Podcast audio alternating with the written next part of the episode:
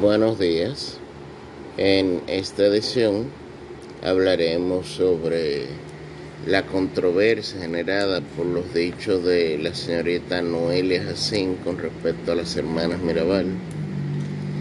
Hablaremos también sobre una modificación que ha sometido el Poder Ejecutivo a la Ley de Función Pública y hablaremos sobre el fin de esta novela tan larga que han tenido Mantequilla, la Superintendencia de Bancos y por otro lado el pueblo de Sabana Grande de Boyá. Gracias por acompañarnos en un recorrido más a la información. Gracias por acompañarnos a una jornada más de pensamientos y disquisiciones.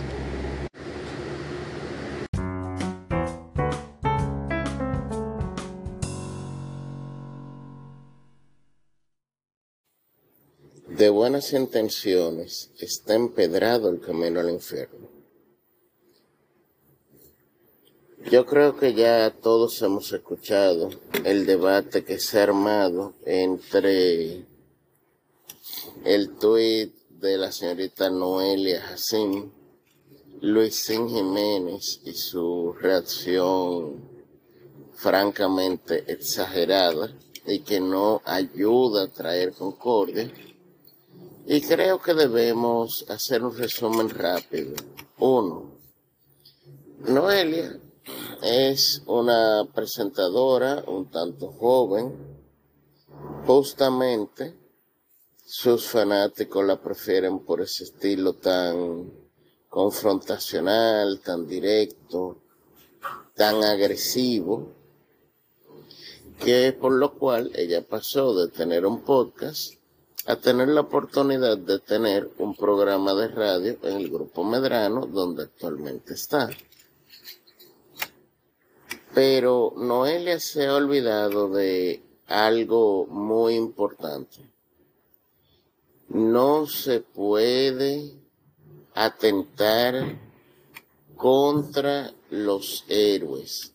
Todo país tiene un mitos, o sea, tiene figuras fundacionales. Que haya sido la realidad histórica tal cual nos la enseñaron es otra cosa. Pero normalmente cuando en Argentina usted habla de Belgrano, usted habla de Perón, de, José de San Martín, usted tiene que hilar muy fino cuando va a hablar de esa persona. Aquí sucede igual con Duarte, con las mismas hermanas Mirabal, con Luperón, porque a pesar de que tienen la mayor parte de estos personajes más de 100 años de muerto, son personajes que aún levantan pasiones.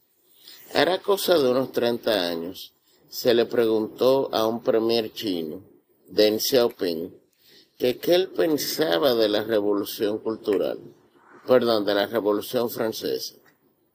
Y él dijo que eso estaba demasiado próximo en el tiempo para poderlo juzgar a cabalidad.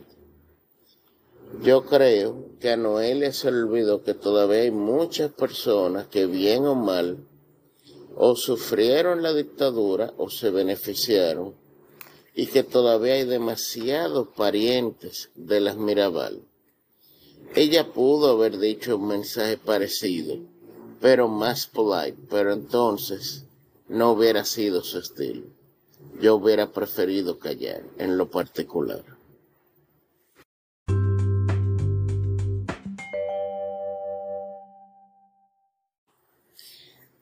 Desde su creación en el 2008, la Ley de Función Pública ha marcado un antes y un después a la hora de exigir calidad a la, a la empleomanía pública, además de que le ha concedido muchos derechos.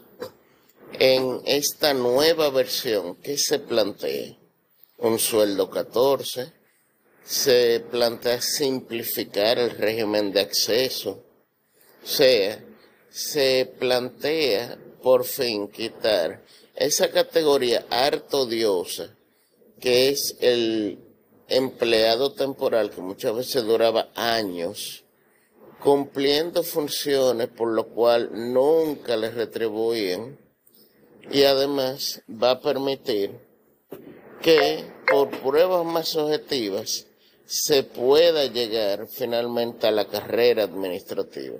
Saludamos estas modificaciones porque van a traer bastante sosiego. Como yo dije, va a haber un sueldo 14, el cual se daría en junio o en julio, y realmente eso también va a ayudar, sobre todo para fines de útiles escolares, a las familias que dependan de un sueldo público. Esto sin contar de los bonos escolares que también da el Estado. O sea, el Estado dominicano se está acordando de aquellos que dejan alma, vida y corazón para servirles.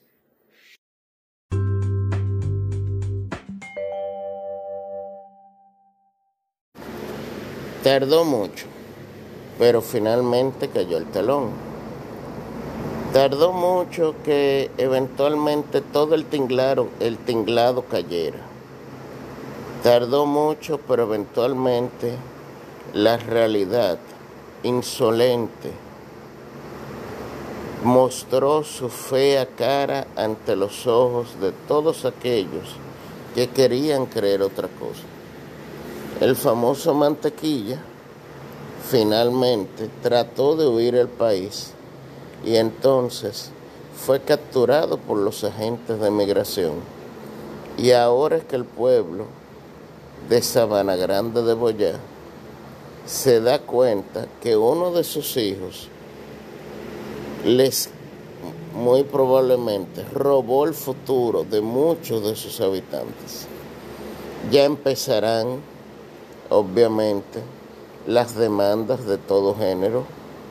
Está el dolor de saber que definitivamente esos dineros se perdieron y ahora entonces queda el largo y difícil camino de uno, aprender de esto y dos, a pesar de la necesidad, no caer en cantos de sirena como los que este señor manifestaba.